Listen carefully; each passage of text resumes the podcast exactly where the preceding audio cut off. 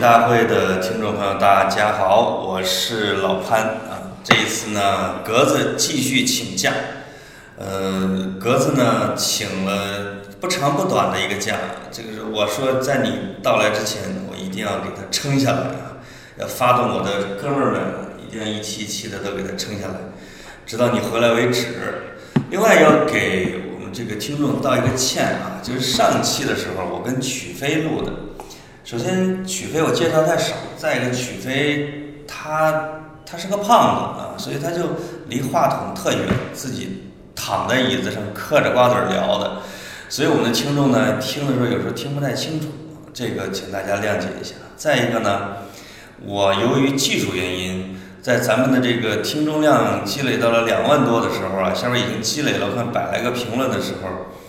我又把它删了重发了啊，因为以前都是格子发的，我不会啊，这个请大家理解。就是我看有些人因为没有看不见自己评论了，给我嘟囔两句啊，这个保证下一次就不会了。那个，我现在请这个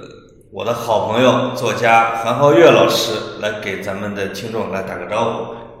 跑题大会的听众朋友，大家好，我是韩浩月，是老潘的老朋友，也是格子的老朋友。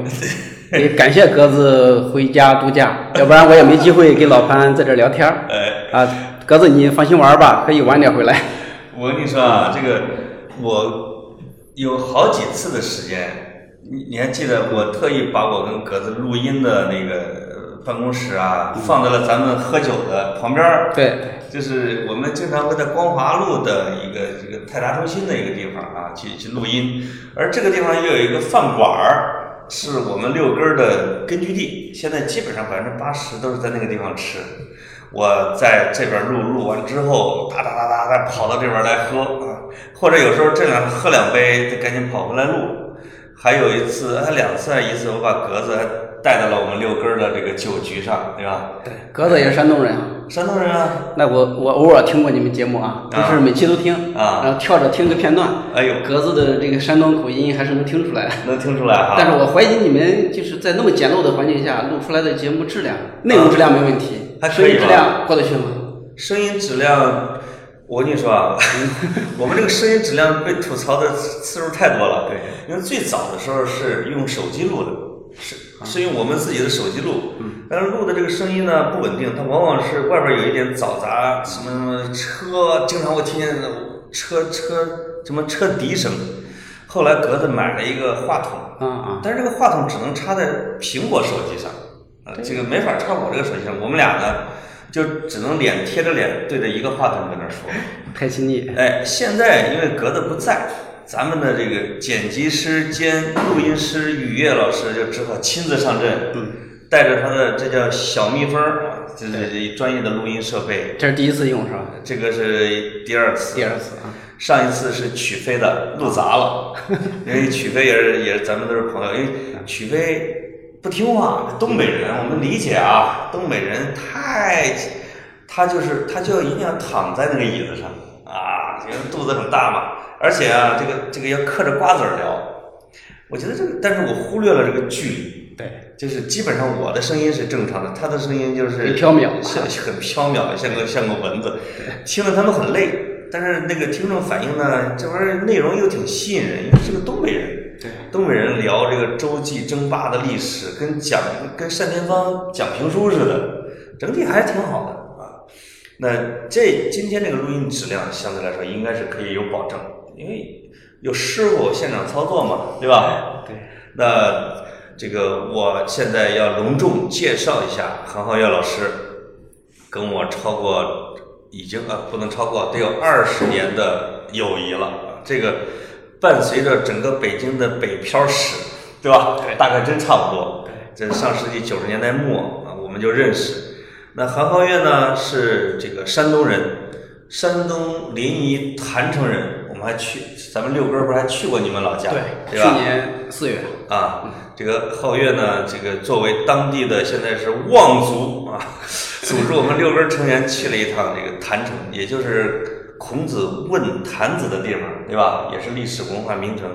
我们待了几天，呃写了几篇六根儿回来了，感觉还挺好。皓月呢是从一个专栏作家也开始，然后现在已经著作及腰，至少就是他是我的朋友里面除了李辉，其他写书写的这个本儿数最多的。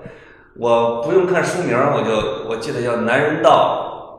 色男人对吧？这个色是羞涩的涩。呃羞涩的涩，对一个人的森林对吧？对，一个人的散步，一个人的电影院。啊，一个人系列都有后哈。来有网友说，你要再出一个人，我再也不买了。然后后来就错认他乡，对啊，以及新出的这一本儿啊，这一本儿，而且我认为是在重量级上，目前为止最这个最重量的一份啊，一一本书叫做《世间的陀螺》，写给亲人、故乡和远去的旧时光的书。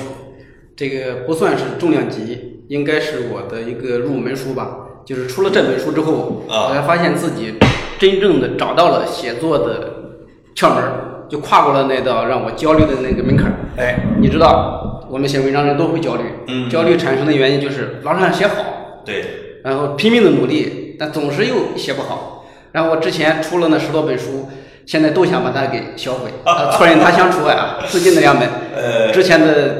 都想销毁它，不想再让别人看到了。对，昨天在苏苏州有一个签售，一个读者、啊哪个把我的第一本书《给美女让座》找出来了，这个书它都有啊。他都有，他在网上淘，不知道从哪淘来的。你不应该改，你你你的意思是说我能不能给你换把书给换过来 啊？你应该感动啊！很感动，对，就是我我理解哈、就是你说的入门呢是是专栏作家时代的韩浩月的结束，是一个进入了文学的，这叫是登堂入室，对吧？真正的开始纯文学写作的阶段的开始，因为你前边的那些书大部分是专栏的结集，对，对吧？散文的结集，这个评论的结集，随笔的结集，呃，只不过有的是统一的题目，写男人的，对吧？那实际上《时间的陀螺》呢，是皓月我认为啊，目前为止写的最好的一本书，而且呢，我读的时候确实是几度泪下，这个不光我一个人。不少人在在聊起这本书的时候，包括我在豆瓣上看下面的评论的时候，真的是看哭的人是很多。他为什么会这么催泪呢？这本书，呃，我写的时候是心情很平静的在写，嗯，可能别人会觉得你写的时候是不是像某些文章里面描述作家写作边写边眼泪掉到键盘里那样的感觉？其实完全没有发生。嗯，我在写这本书的时候是非常顺利、非常顺畅，嗯嗯，基本上定下题目，一篇七八千字，也就是三个小时，对，然后把它写出来。呃，在写的时候是真正的进入到了记忆当中。嗯那你写记忆、写童年、写故乡，肯定有很沉重的那一部分。嗯，是，你如果是用非虚构、严格遵循非虚构的那种写法把它写出来，那可能读者会觉得难以接受。对，我记得其中的一篇在财新网发出来的时候，下面有网友留言，他说：“你怎么可以这么写呢嗯，？”然后呃夸夸夸骂了几句脏话。他打破了他的这种惯性啊，对啊对，因为在他觉着这个亲情啊，这个这个家庭啊，他有一个理想化的一个模式，是，对，他就接受不了你你你去你去写他的这个这个这个不好的一面，对，对，这好像是咱们的一个传统吧。那你那你忘了一个程序啊，就是你你先把这本书是写什么的啊，嗯跟听众可以简单介绍一下，呃，这个书呃写了两部分，第一部分就写我的亲人，嗯呃呃写了我的父亲母亲，因为写父亲母亲，我觉得是一个写作者成熟的一个标志。嗯嗯，因为一个真正的写作者，只有当他笔数敢敢于对准父亲母亲的时候，嗯对，敢于去描述父子之间、母子之间最真实的情感的时候，那么可能之前阻挡他成为一个优秀写作者的障碍就扫清楚了。那后半部分是写我和故乡的一个关系的变化，嗯嗯，那呃从一开始的逃离、逃跑，其实就为了生存嘛，对，呃呃，后来我觉得还不是逃，是其实是被驱赶、被驱逐。嗯嗯因为当时我是在一个一个一个单位上班，上了四年班，呃，正好赶上当时全国的一个机构清退临时工，然后就我赶上了，把我给清掉了。对对，走的时候是万分不舍。我现在才想起来，其实我不是逃走的，是被是被赶走的，是秘书吗？对，类似于秘书吧，通讯报道员儿。呃，通讯报道员啊。呃对对，扛着摄像机，而且然后而且是最出色的通讯报道员。对，扛摄像机，拿着照相机，然后给领导写讲话稿儿，对，这个给给新闻媒体拍新闻照片儿。如果啊，命运，当然那是真的是命运的拐点。如果那个时候说没有说因为编制问题把你给赶走，而是给你上了编制，成为一个正式的政府人员的，你的命运是不是会发生很大变化？因为你们山东人真的很传统，对，你可能会在那儿一直待着嘛。我估计会在这个这个当官的路上一路狂奔，最后当 当一个副镇长，然后因为贪污个万儿八千的被抓起来关掉。啊、这就是所有留在留在体也制可能内的一个命运嘛。你的小时候的发小是这么干的啊。对对。刚才你说的有一点特别，哎呦，特别戳中我，嗯就是你看过我的《十字街骑士》对吧？对我里面写了我的爷爷、奶奶、姥姥，什么这个我我周围的我叔叔，我周围的一圈儿人，我特别明显的漏掉了两个人没有写，对，一个是我的父亲，一个是我的母亲，对，几乎没有琢磨，对吧？我只有说我跟着我父亲进城这么说，说单篇的去写他们或者去记述我跟他们之间的故事，我完全没有任何的勇气或者是想法说把它要放进去。这就是刚才你说的是，当你有勇气写自己的父母的时候，你好像才能够无所畏惧的去书写任何东西。而且我好像可能还正在等待着那一刻的到来，还没来。这说明我还没有像你一样真正进入到了文学的这个道路上，对吧？对，写父母其实是在于你敢不敢把写的这篇文章不敢给父亲看，不敢给母亲看。嗯，那你只有达到这个程度，你再去下笔的话，才会出来一篇好文章。因为我们写父母的时候，有一种天然的本能的要去美诗的这么一个冲动。嗯嗯，往往当你触及到一个痛点的时候，你会躲开它。对，那我写的时候，我我的一个写法就是哪儿哪儿痛戳哪儿，就基本上，因为我觉得我的成长过程当中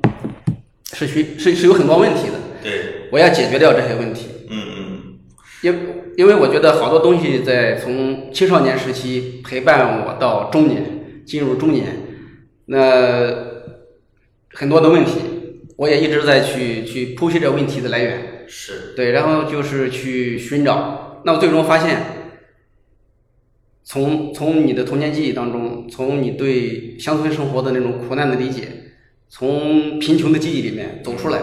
你可能可能可能在中年的时候，能能重新的开始一段新的生活吧。是，就我我觉得你特别有珍贵的一点是什么呢？因为我在看到这本书的时候，我才知道你所说的你的，你比如你你的童年是比较苦的，我才知道真正的它有它有多苦，对吧？我才我才知道生长起来是多么的艰难，它有百分之九十九的概率直接就长偏了，对吧？对或者说就长毁了。但是现在能够坐在这儿一块儿来回忆自己当年的童年，当然客观上我觉得是有一些，我觉得是神奇的因素，我也不知道是有多神奇。另外一个是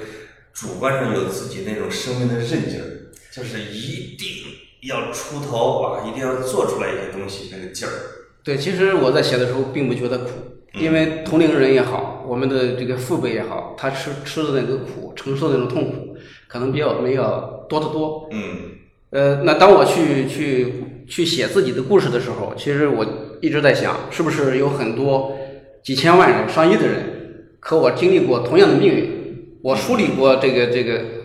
就是家族、个人、父辈受到时代的影响、啊体制的影响，其实是有一条这个这个脉络的。比如说我爷爷的父亲，他在战乱时代，然后因为因为和和和和这个这个叫响马产生纠纷，啊然后被被响马给枪毙掉了，在县城里面。嗯，这是这是当时的战乱留给他的一个一个一个伤害。是那么他的去世导致了我爷爷的命运发生了变化。嗯那我爷爷在县城里边，他是一个小知识分子，对那赶上这个十年浩劫，然后回到农村，从一个知识分子变成了一个农民，嗯他又导致了我父亲命运的变化。对，那我父亲从出生到到三十多岁，始终没有从村走出农村一步，那嗯嗯又导致了我命运的变化。而且对，而且那我又来了北漂，嗯，又把我的下一代又又带到一个一个可能不知道方向的一个地方。所以这个所谓世间的陀螺的含义，可能就是这个啊，就是对，就像也其实也是命运的陀螺。这个陀螺呢，就是你抽它一鞭子的时候，它就随着这股力量都不知道、这无法自控的去了一个地方，然后再等着下一次被抽，再去向另外一个曲线，对吧？对，啊，嗯他就是一个人生下来就像个陀螺一样，生下来命运就注定了。嗯嗯嗯，说你在一个农村的一片土地上，你的生下来落在这儿，就一直在这块地上旋转，嗯是因为你的脚就在那个根扎在那个地上，你是不能走的，对对吧？一辈子生在那儿，死在那儿，挨了一辈子的抽打，但是不知道自己为什么在在在在不停的旋转。对。就我跟皓月呢，我们俩比如出生的这种村子的形态啊，就是基本上是差不多的，但是呢，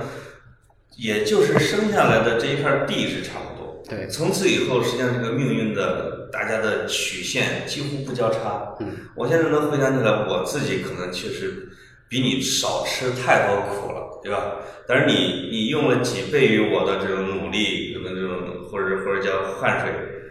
然后那又也到了北京，我们能汇聚到一块儿。嗯，那这里边的艰辛，我觉得大家如果这些跑题的听众去看这个世间的陀螺的时候，你都会惊叹，你就会惊叹一个命运，一个人的命运的顽强能到了什么程度。这个呃皓月之前十几年前给我讲过，说他是怎么是怎么饿的，这里边对这个书里边好像这里讲边你没有如何饿少一点啊，没你描述的那么生动。对，就说这个上学没学上，没学上呢，呃，不是不是上学，但是家里边呢钱少，钱少就在学校里面就饿的就跑到人家这个地里面去挖红薯，挖红薯生吃，或者然后就躺在这个恨不得躺在红薯地里边直接就能晕过去这样的。这个这个学呢上到半截又没得上了，又去了类似于像石灰厂是吧这类的厂子里面。一个十五六的这种少年去干那种成人的这种体力的活儿，那种被榨干的那种、那种、那种精疲力尽的劲儿，我觉得肯定会影响发育，对吧？包括后来还杀猪对对，啊，所以这些我都没经历过。我觉得做这些职业很大的磨练的意志，因为你在一个少年的时候就承受一个大人的高强度的劳动，对，就对个人的体质、精神都有非常高的提升。嗯嗯那嗯，其实我现在的这个以四十多岁的这个身躯，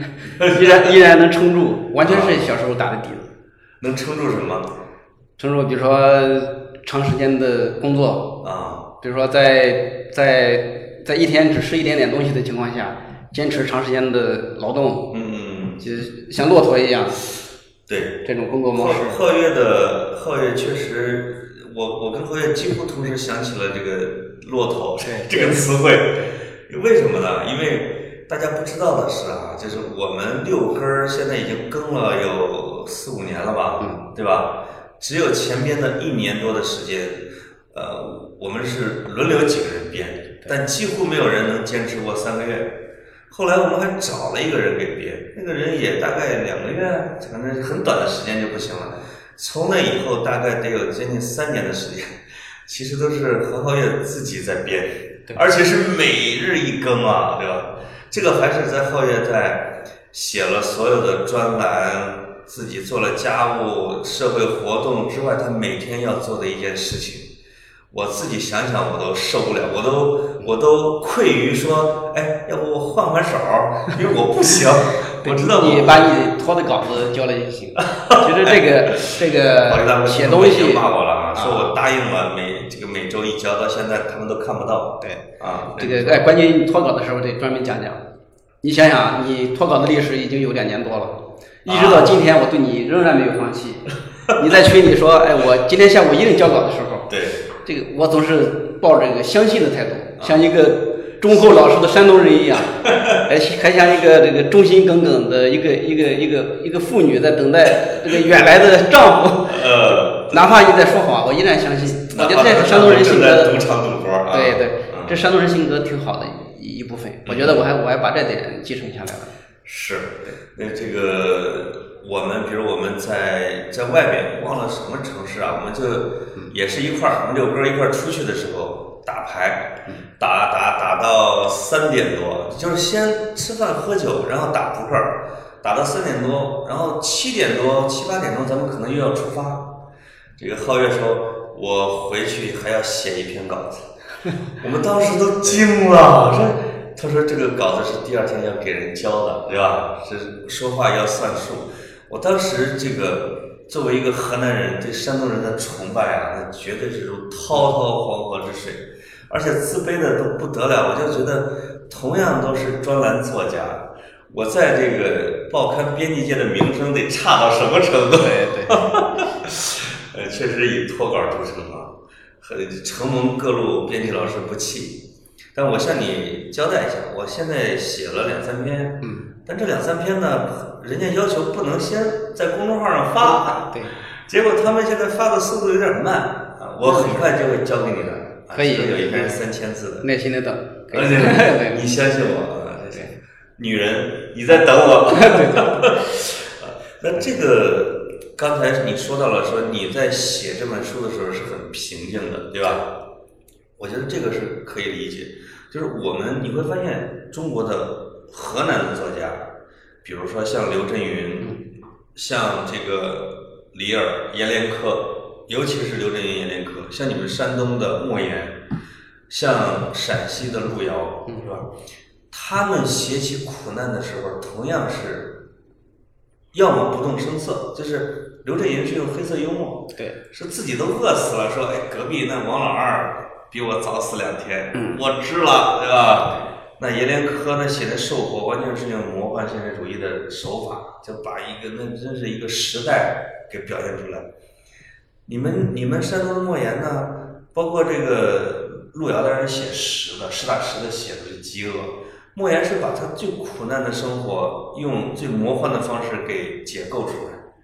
你会发现，你这个你你你经历了有多苦，你就能成多大事儿，对吧？你就能承受多大的事儿。 对你不动声色的描述出来，就能把别人给震撼到。也好像这个所有的经典著作都是以苦难当背景的，是也不只是你说莫言、刘震云他们，嗯包括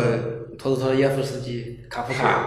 是吧？你没有苦难的话，写的这个东西总是感觉缺乏一种厚厚重你感。像托斯托耶夫斯基，那基本上是送到了刑场，嗯，临开枪了，沙皇下令了，说改成西伯利亚流放吧。 他所以他的作品里面才会有那么浓重的这种悲剧感啊、命运呐、那像你比如说王尔德，就是觉得他很机智，他很幽默，出身很好，但好像总是跟这些伟大的托尔斯泰们还是要差着那么一层啊。对，嗯，但是我是觉得宁可少看一些经典著作，也是不愿有人受苦，通过受苦的方式来写出是这个结出这个作品的果实，这个其实不太公平，对吧？呃，反正苦难是文学的一种，这叫什么一一一种幸运。对。但对生活来说是真正的苦难，对，对吧？那可能有的人就会觉得，如果生命可以重回重重来一次的话，嗯他宁可不过一种苦难的生活，不愿不不成一个一个获得多大的成就，是就。过一个普通平淡幸福的生活也是非常好的选择。那你说到这儿，这基本上就让我想起了一句，这我不知道是谁写的你的评论啊。从故乡的逃离者、批判者到回归者，执念一生所爱，深沉追忆时间深处的山河故人。我这是你自己写的，还是这个出版社编辑给写的？就说从逃离者、批判者到回归者，咱们之前也探讨过这个问题。就是你不愿意让人重复这样的苦难，你自己当然更不愿意重复这种苦难。那么你为什么回来，对吧？你既然已经咬紧牙关逃离了你的村庄、你的小县城，对，那你为什么又回去？是年龄的问题吗？还是呃，李陵写过一个书叫《丧家犬》，对，对，丧家犬总是有一种愿望，叫寻找家园。嗯那作为一个漂泊者，这种寻找家园的愿望，可能是我们这代人根植在骨子里的。但是你会发现，你在你现在飘的这个城市是找不到这种家园归属感的。嗯嗯，你要说出国去去去移民，可能又没有这个经济实力，是也没有这个愿望，毕竟是一个陌生的地方。对，那可能你在，我现在居住在河北，那我也不想这个一辈子还是以以漂的姿态在在河北终老。嗯那就是找来找去，你会发现，对你比较友好的这个地方还是老家。那起码你那个抛去他的人嘛，嗯人的元素，这个这个环境的元素，那起码那有你童年喜欢吃的东西，你你童年熟悉的河流、街道，它都都在那儿。还有你小时候的女同学， 我们我们去山东的时候也见着了啊，这也见着了小时候，呃这算是什么关系啊？初恋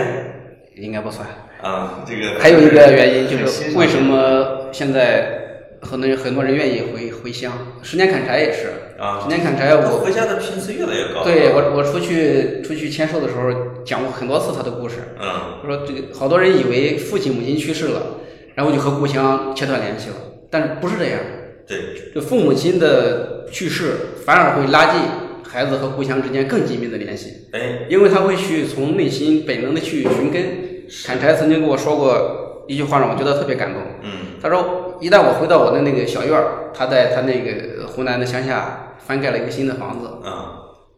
他说，院后我走个一百来米就是一条，就是就是我小时候爬的山，啊前边就是我小时候这个这个抓鱼抓虾的河，然后再再往南边走一些就是我父亲母亲的坟。嗯他说在这样的一个院子里，我觉得特别安心。哦，哎，他他这个是很有代表性的。这个这个，我觉得是山河故人，是吧？对，因为湖南这个砍柴，他家是湖南邵阳的，有山有河有故人，对，那个地方确实是他，有可能是他最后的这个心灵寄托的一个地方，对吧？我们中国人因为没有宗教，对我们我们的宗教有可能是故乡，有可能是家庭，家庭啊，就有可能就是父母，这些都可能都可能是这个，对，还有一个原因就是故乡已经不是以前那个故乡了，对落后的、愚昧的这些让大家觉得难以接受的那些东西在逐渐的消失。嗯你你回到县城，你回到那个包括农村，你会觉得大城市的规则和县城正在逐步的对接，哦，这种对接的速度比以前要快很多。哎，那你是通过什么表现能发现呢？因为这个还挺有意思的。其实我就是人和人之间的关系变得不像以前那么浓稠，也比较变成一个类似于城市当中比较清爽的关系了。就是有一定的距离感。有距离感，然啊后彼此比较客气。嗯对吧？举一个最简单的例子，就是以前拼命灌你酒的这种现象，嗯。不像以前那么、哦，那那那对么那么严重了。。对对这个这个风气会好多了。吧对对，你要说你不喝酒，那就不喝，那就算了。而且人们的生活方式在改变，对就是一些小地市和小县城呢兴起来了，是不是？徒步、健身、对自驾，对是吧？他们也要自驾，而不是每天说我们要撸串儿，我们要吃烤羊头，什么我们要喝大酒。对哎，好像人们也开始要自我修身养性这一块儿来了。对，因为他们用的互联网的软件嗯和大城市是一样的，他们也用滴滴打车，啊，也刷今日头条，对也用微博，对，对吧？就说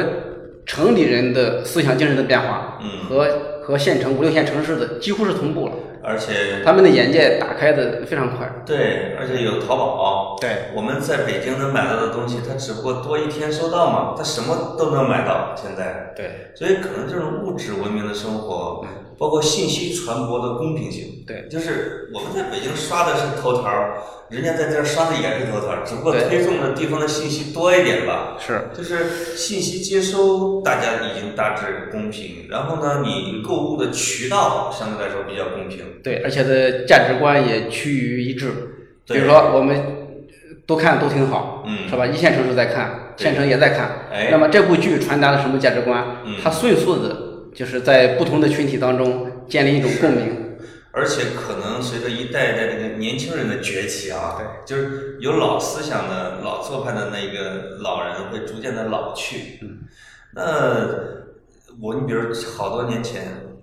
我觉得有一点我不知道有没有变啊，就是说这种小城市的人情，这个是叫人情利益。嗯，就是我就找熟人儿。那你我不知道你们那儿经常有一个叫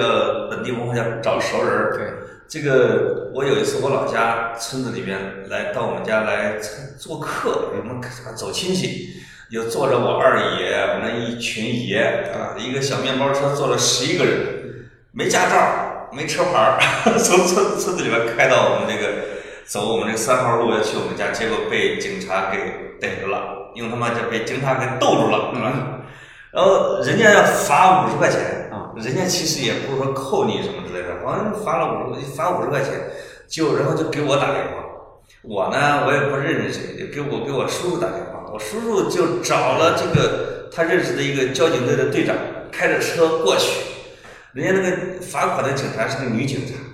这个队长呢，就反正是嬉皮笑脸的，然后哎呀，就这啦，就这啦，都是自己叔叔是吧？那个那个女交警一扭头，我觉得眼泪掉下来了。我当时特别不好意思，别扭，就是我就跟那个我那个二爷他们说，我咱把这五十块钱啊，或者我交给交警，我就替你交了，咱就走。不中，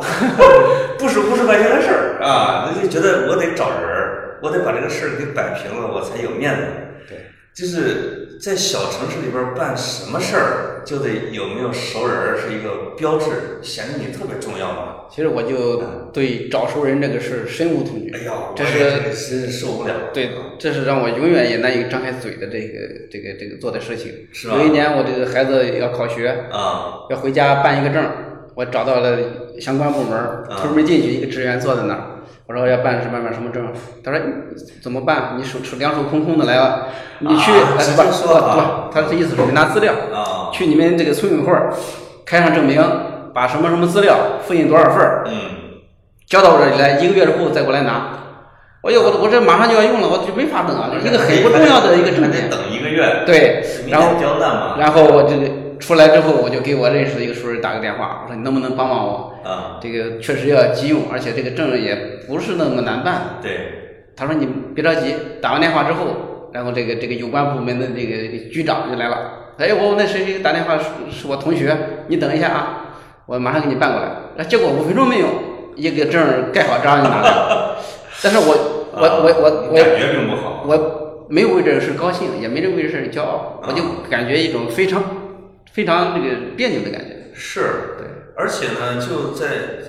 你会表现出权力的便捷性，对吧？对，这个这个这个给人的感觉其实不太好。但是好多好多人是觉得这是一个荣耀，嗯，他会在各种场合有意无意的来炫耀这个东西。是这个，所以我在我们老家办事儿就不咋地， 就是经常办不成事儿，是吧？关键就是因为大家都要有一个互相需要的利益关系，对，我在老家没有什么人家需要我的东西，我就只能去委托我的叔叔啊、同学啊，经常给同学打电话，他直接就给送来了，我就觉得感觉就很不好。对，我我好像也给，我不知道有没有给听众说过一次，我我回老家就两年前去一个烤鱼，我们特火的烤鱼馆儿，他们说请我在那儿吃饭，我先到了，我说这个要个烤鱼，我要等着他们嘛，他们跟从球场赶过来，老板说没鱼了，我说这怎么没鱼了？我这问了几次没有，这我就在那儿等吧。这个我同学来了之后说三儿烤个鱼，老板呲溜就整出一条鱼来了，就开烤。我当时特别生气，我说你怎么就说没鱼了？我你不为什么卖给我不卖给他？他说我跟你不熟。啊在濮阳开饭馆儿啊，就是他当他那个鱼成为一个稀缺产品的时候，他也要来讲究这个熟或不熟，或者谁能给他带来一些便利啊。对，这就是这可能是咱们北方小城市里面特别共通的一个东西。我听说北这个东北这方面更更厉害，现在好像变多了，是好吗？多了。比啊对，如说我我所去以，我就说这对一块儿在咱们那儿有没有变啊？其实变化还挺大的。你比如说十年前你去公安局办个证，嗯门难进，啊，脸难看，是然后惹了一肚子气，被人训了这个孙子一样跑出来了。对但去年我去我们县公安局办证的时候，啊，感觉他就是如沐春风。他说你坐这儿等着，然后哎呦把我哎呦哎的呦把我的这个身份证儿拿回去，一路小跑跑到复印嗯室，那个复印好。他说你在那儿填表，我先给你递到下一个窗口。哎，让我觉得这个这个这个这个叫这个术语叫最多跑一趟，是吧最多跑一趟，啊，是吧？就说从官方的这个这个准则在发生很大的变化。是不是人家已经认出你来了？没有没有，你的粉丝跑腿儿吗？绝对不是，啊，不是，因为因为人少，他没事儿干。我呃这个我我觉得可能确实有这种政风的改变啊，对，确实的小城市在发生这种变化。那我看看啊，我其实有几个问题是想跟你好好探讨一下的，就是山东这个山东人啊，我跟格子聊过一次，这个聊的主要是以喝大酒，这个怎么让人喝倒啊为为为主。但我觉得格子是作为一个优秀学生，因为是虽然也生在村子里，小天才，考上武大又考上清华，就是一路的就就到了这个人民日报，对吧？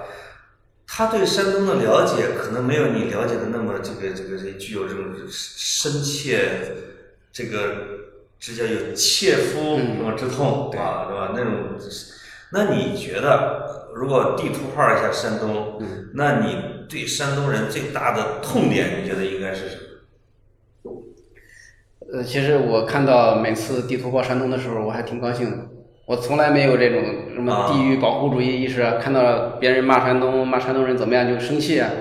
这肯定是我没觉有，得你可能要生气，生气他们骂的不到位不到位。 对对对，啊，呃，山东人的这种集体荣誉感特别强。嗯我有一次坐绿绿皮火车， 啊这个回老家，这个车厢餐车里边一个人喝醉啊了，发酒疯，是是个山东人。啊那结果周边的山东人就群起而攻之，别给山东人丢脸，我老老实实坐那儿。真的啊，对，就山东人的这种集体荣誉感还是挺强。就是那说明山东有自己比较独特的文化，就是他他把自己是认同为一个文化载体的啊对他就是还是自我要求高吧。啊，比如说这个山东人在外面的口碑很好，他要去捍卫这种口碑，嗯嗯，对，继续的把这种美名给传传递下去。我觉得你刚才这段话表现出你们山东人的狡猾，明明在黑山东人，发现说的还是优点嘛。 这个你的这个《时间的陀螺》这本书里边啊，因为有很多是你跟家庭的交往方式，你们家族在处理一些矛盾时候的方式，以及大家翻脸的一些过程。我有时候说就会想，这个山东人是不是有点轴，或者说山东人，比如你的叔叔说一直想让大家对他多照顾一点，是吧？因为他因为他做的贡献比较大，就是那这种是体现出山东人的这种典型的情感或者人格吗？山东人其实不是轴，是憨厚吧？是很好但是憨厚呢，又是一种外在的表象，对其实内心的很细腻。我觉得很多人对山东人有误解，啊，老觉着山东人是粗糙、大大咧咧、不讲究。对对但山东人内心那种细腻的程度，可能远远超过大家的想想象。有没有例子能举例？就是山东大汉他怎么就能细腻呢？那比如说，啊比如说在乎细节，啊比如说咱们俩在聊天儿，你的辈分比我高，嗯那我突然有一句话没有没有用敬语，那可能他就、哦他就要拍桌子生气，不高兴啊？对，不高兴，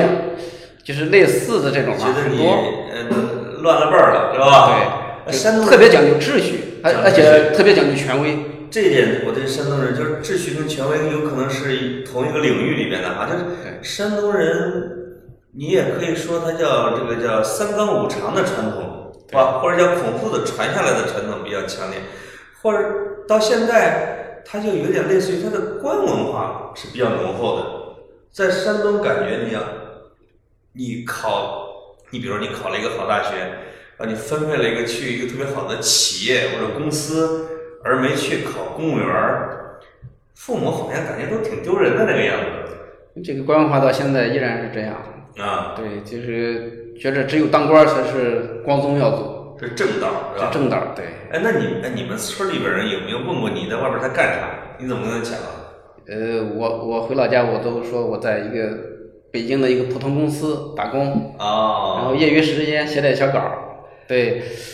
也不是刻意的去这么说，嗯我觉得是这样，你在老家是有你的一个位置嗯，的，你不在那儿，但是那个位置始终给你留着。对，你一旦回到老家，你就要加到加入到那个秩序当中去。对那如果别人发现你脱离了这个秩序，嗯就会造成一系列不不不必要的麻那烦。但是你跟他们说的太谦虚了，就是这样，我一直是你如果把你的真实实力，你要充分的给他们秀一下，他们会对你对你可能把你放到这个序列的位置会更高一点吧。对，那在以前年轻的时候有这种想法，啊觉得要混好了呀，要回去。但是，混不好我就不回去了。对啊，但是突然觉着很无聊，啊，很无聊，很无聊。这个可能也是一个人的一个成长当中一个变化。是，对，就是你越想呈现给别人看到一个什么模样，嗯，那如果你到达这个模样的时候，你会发现。它只不过是你追求的一个动力，你并不想，并不想以那副面孔示人，自己接受不了。嗯对，我是第一个工作，我是在这个像河南日报，嗯我们村儿里边人到现在记得我最多的工作的单位还是河南日报。对，他们知道那是一个类似于衙门的一个权力的地方。我换了这么多的工作，他们到现在唯一指认我的一个职业叫做记者，对，就是不管跟谁讲，说这个我这个仙儿啊是是是个记者，你要是敢惹我们，意思就是说，对我就。其实我在北京已经很多年不当记者了，甚至都不当编辑。我在互联网公司，我去给他们讨薪的时候，他们打的旗号还是我是个记者。对，因这为个这个你是摘不掉的。对因为即便他知道了你的真实的工作状况，他在对外说的时候，仍然会把记者的帽子戴在你头上，因为他觉得因为我外面有人儿，有人儿有人儿荣耀。对这个我跟他们说我在一个互联网公司干的时候，他就说，哎，给你俩打工啊， 对吧？ 咱们那儿一边就给别人打工啊，就是这个这意思就是这个活儿不一定很长远，对吧？他自己觉得你都四十多岁，你怎么还给别人打工呢？对，这可能就是在这一点上，河南、山东是共通的，共也通不的仅仅是你们山东的。我有一次给宋方金在外面吃完饭，啊回家路上打出租车，我们俩聊着天儿，然后嗯那出租车司机问，哎，说这个方问那个宋方金说你是干什么职业的？啊，宋方金就停了零点 五秒，他说：“哎，我就是在一个普通的公司当个当个小员工。啊，”对，我觉得这宋方金也是山东人，对，哎，这是山东人那种心思细腻的地方。他为什么他不可能说为什么哎不说自己是个著名编剧呢？我觉得这是让让让别让对方感觉到没有距离感了。啊哦，就是不炫耀，对吧？很说不好，这就很多复杂微妙的一些因素在里面。但但实际上就是山东人其实喜欢是往下说，两个极端。啊有时候比如说一会说成十，吹大一点，十是吧？，但它有的时候呢，又把一说成负十，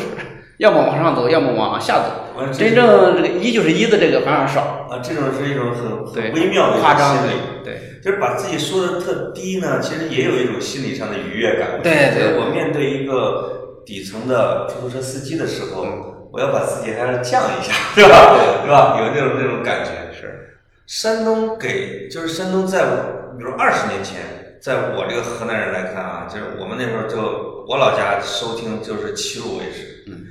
我们那个时候我们老家的人经常去济南，不去郑州，而且山东的经济实力和农业一直说河南是望尘莫及的，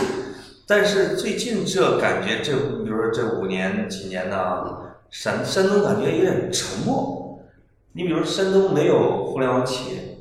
山东在没有好媒体高科技领域没有，对，没有好媒体。我看你们省委书记前前几个月还自还开会专门反思山东怎么了这个问题啊。对。那山东到底你觉得山东有什么问题吗？是跟他这个人的性格有关系吗？和性格有相当大的关系。嗯这一是不爱闯，不爱创新不，爱闯哈、对，然后对新鲜事物接受的慢，对，呃，而且这个知足常乐，嗯。嗯，你们山东，我跟你说，啊，我因为去过很多建筑工地，我见不着一个你们山东的，很奇怪。我我能见到很多河南的，有安徽的，也有很多四川的，也有湖南的，没有山东人干建筑活儿，你知道吗？哎，这是为什么？不知道，这说明他们活得不错。另外还有呢，比如说卖菜的、捡破烂的，这更是没有你们山东人。可能跟我们我们垄断有关系啊， 被我们河南人垄断了。但又但是就是我就听你说的时候，山东人有点保守，不爱闯，对，可能跟这个有一定的关系。在家已经过得还行吧，对吧？嗯，就是除了往东北闯关东那一波儿没办这法，回就没有了，闯关东那是不边是有一儿，种可能？嗯，就是闯关东，实际上把你们山东最有闯劲儿的那一批年轻精英啊，直接全跟给拔走了， 对吧？最能闯的，最有这种这个叫什么闯荡气质或者是匪气的走对，了。嗯、这个除了关本位对山东人的影响很大之外，嗯，我觉得山东人对老婆孩子热炕头的这种生活方式，这个是深入骨髓的这种追求，还是影响了山东人的发展。哦、对，就是不愿意出什么出门千里之外，对吧？就是更多的愿意去满足周边环境对你的要要求和评价。比嗯如说到某个年龄段，你要做什么事情，嗯，对，到年龄该结婚了，嗯该生孩子了，该买房子了嗯，你这好多人都是为了外界提供这个标准，啊、为了这个套被套进去。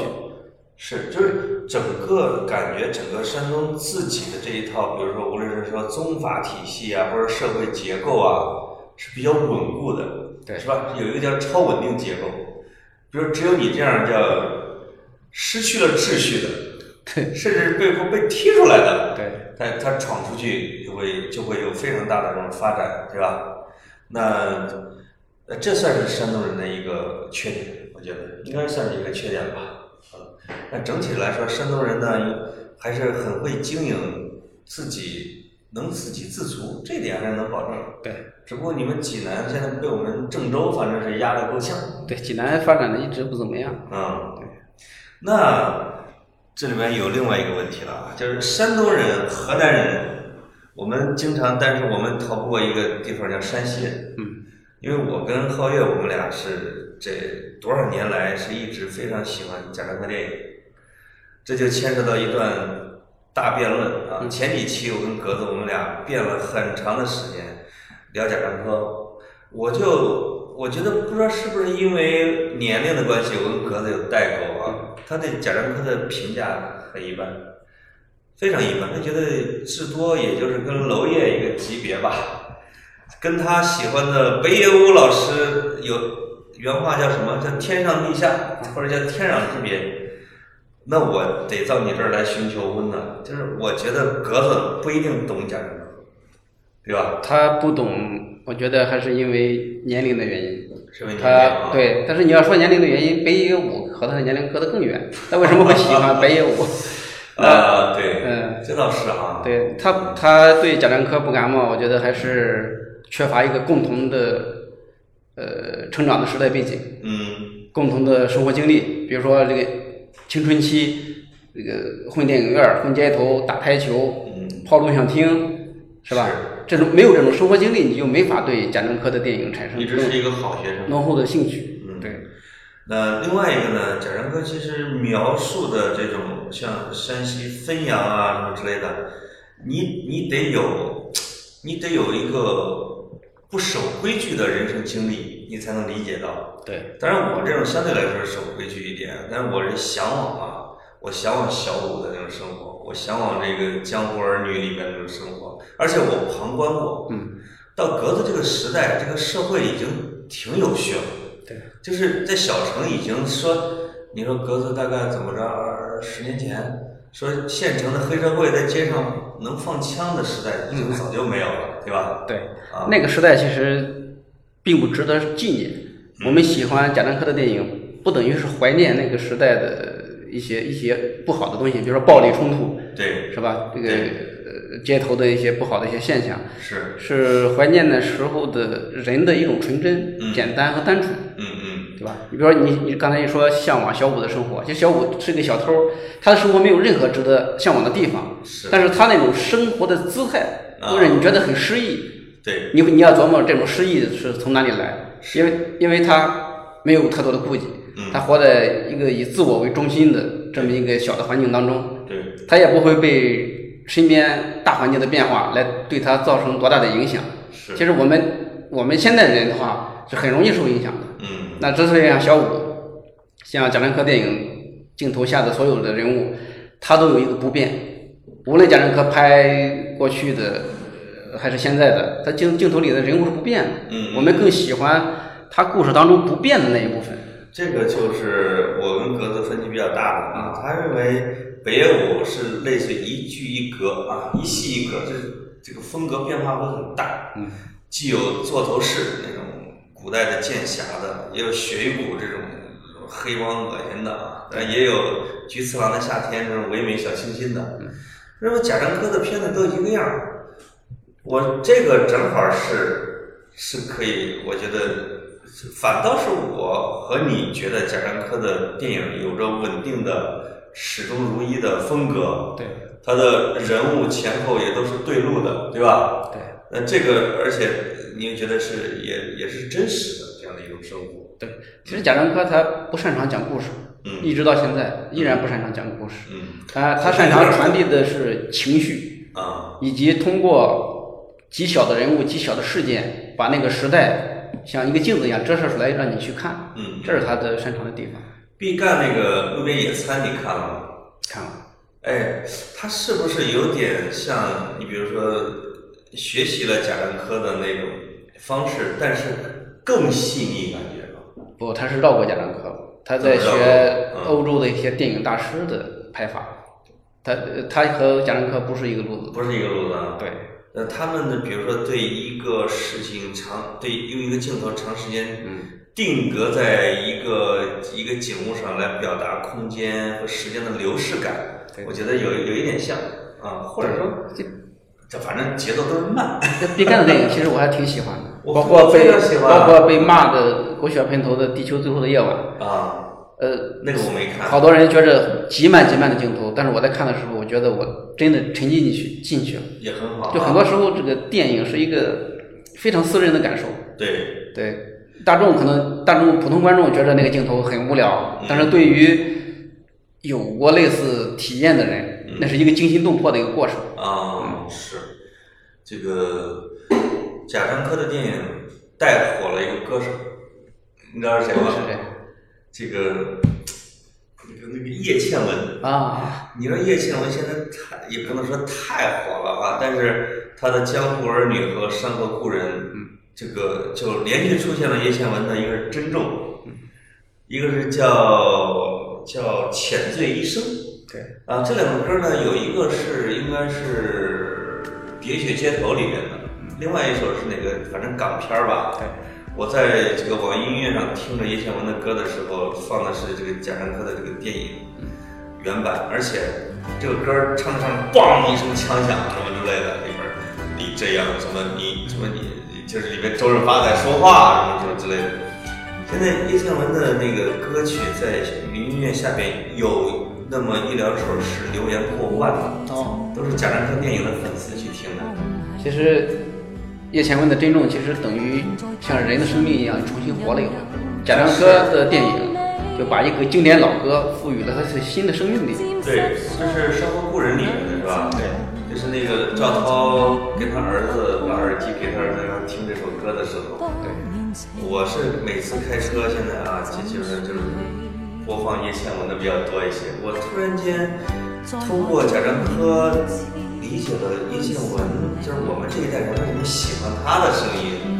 他的声音有一点点在江湖儿女的风情感，对吧？另外一个呢，贾樟柯也说，我们山西人喜欢广东歌曲，又喜欢粤语歌，因为我们山西人有情有义，他觉得那个粤语歌唱的啊，都是那种什么一生不舍，不是什么什么什么，对人特别情深意切很浓的那种感觉。所以贾樟柯在去采撷这些具有时代特征的一些片段的符号的时候，他是手法非常精准的。他知道用什么音乐，用什么旧的影像，包括包括街街道上的一些噪音，对他知道怎么精准的拿过来，怎么再把他的一些东西传递给观众。对，他是很拿手的。我跟皓月啊，这个格子，你因为你缺席啊，不能还手。皓月是集中的一番左右勾拳，夸了一把这个贾樟柯，其实是为了，我觉得是我们七零后这一代人的一些一些一些感情在里面，对吧？它的技法当然是不错，但是缺陷也很明显。那它里面表达的这样一种情怀，甚至是是为一代人代言的一个东西啊。所以我们那边来说，更多这个情感是可以理解的啊。现在你会发现，因为黑泽明到多少年的时候票房也不小了，就是整个人的电影的这个时代哎，有一点很奇怪，就是说贾樟柯的电影在国际上非常受欢迎。非常受欢迎。对，那我觉得他还外国的观众喜欢贾樟柯，还是因为贾樟柯拍的是人，嗯，拍的是作为人的最基本情感的流露。是，呃，好像看，因为有几个榜上有，我记得有，因为我特别喜欢搜这种影史一百大片儿嘛，影史前一百名、影史二百名，BBC 喜欢整，泰晤士报喜欢整，然后美国的一个什么媒体也喜欢整，他的小五在里面排名是非常高的，基本上都是在一百名以内几十。那另外包括呃《天注定》，排名也非常高。就是就是，而且整体的水准排名次中，他、李安、王家卫，包括这这等于是正好是三个不同的地区的啊，就是他们的电影在整个的影史里面的位置真的很不错。呃，何月也是一个电影编剧，对吧？ 对，我编过一半，后来是因为觉得这个题材嗯，要上报的时候铁定被毙，然后写到一半的时候就放弃掉了。这个